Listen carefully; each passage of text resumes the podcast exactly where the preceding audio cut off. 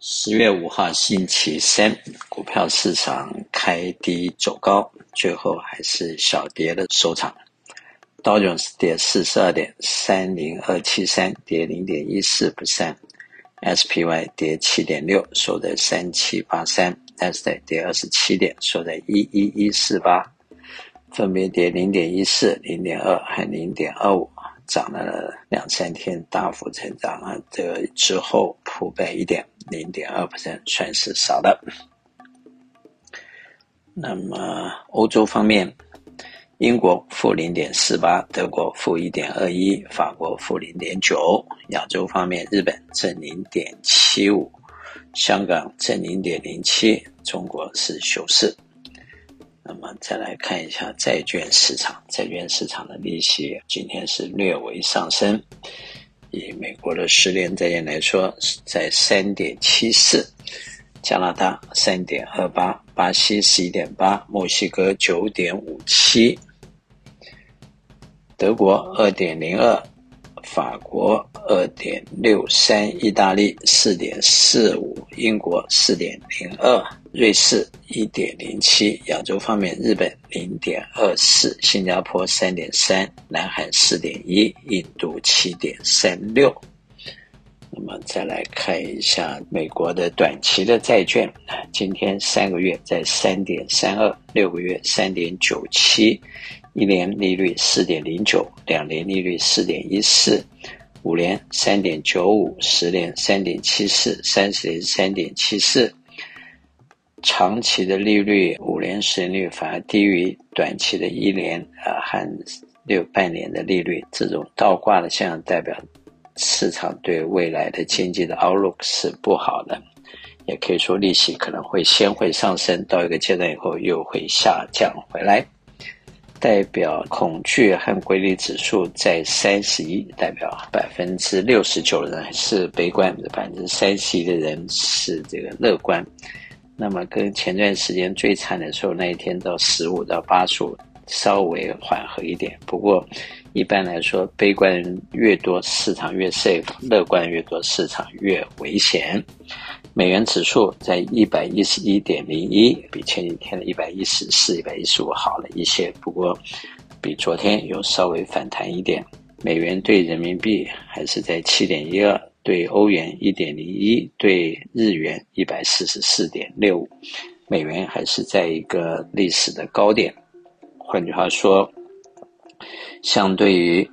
英镑、欧元和日元来讲，现在美国美元是非常一个强劲的，而且很吸引的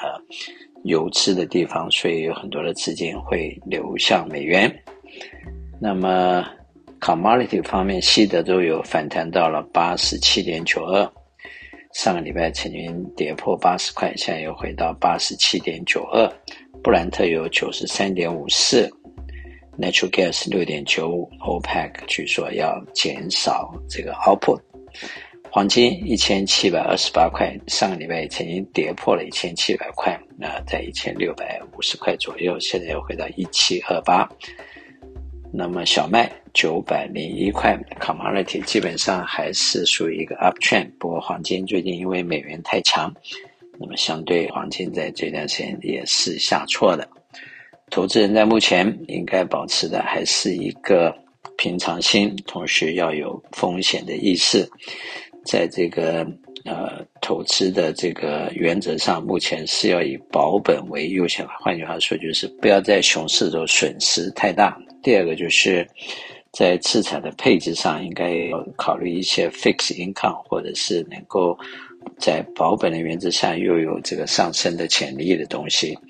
那么目前除了这个财政部的 I bond 给大概九点六 percent 左右的利息之外，其他短期的财政部的 Treasury 也有大概四个 percent，然后三年到五年的也都有四点三到四点六五的 percent 不同的 return，相对于风险投资有四个 percent 以上的 return，然后没有风险还是不错的一个选择。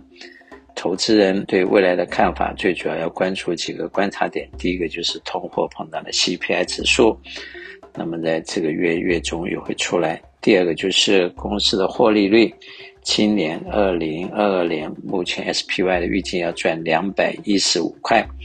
那么明年估计要赚两百三十五块，用这样的基数来做这个 SPY 三千六到三千八百点的这个指数来看，P ratio 大约在十六、十七的地方，那么最低大概是十五点五，平均大概在十六，这个是一个历史上的平均数，也就是说现在的 P ratio 经过三十到三十五 percent 的这个修正以后，它基本上它的 P ratio 也就是本益比不是很偏高，所以从这一点观察，市场的 downside risk 并不是这么大。但是如果 earnings report 恶化，如果有一些金融机构前两天据说瑞士投资公司有一些危机，以及如果欧洲在这个冬天能源和经济走了下滑，然后产生了一些金融机构的这个。倒闭的风险的话，那也是第二个风险。所以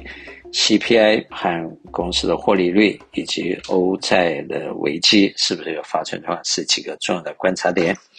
我是肖云祥，我的电话七三九八八三八八八，谢谢。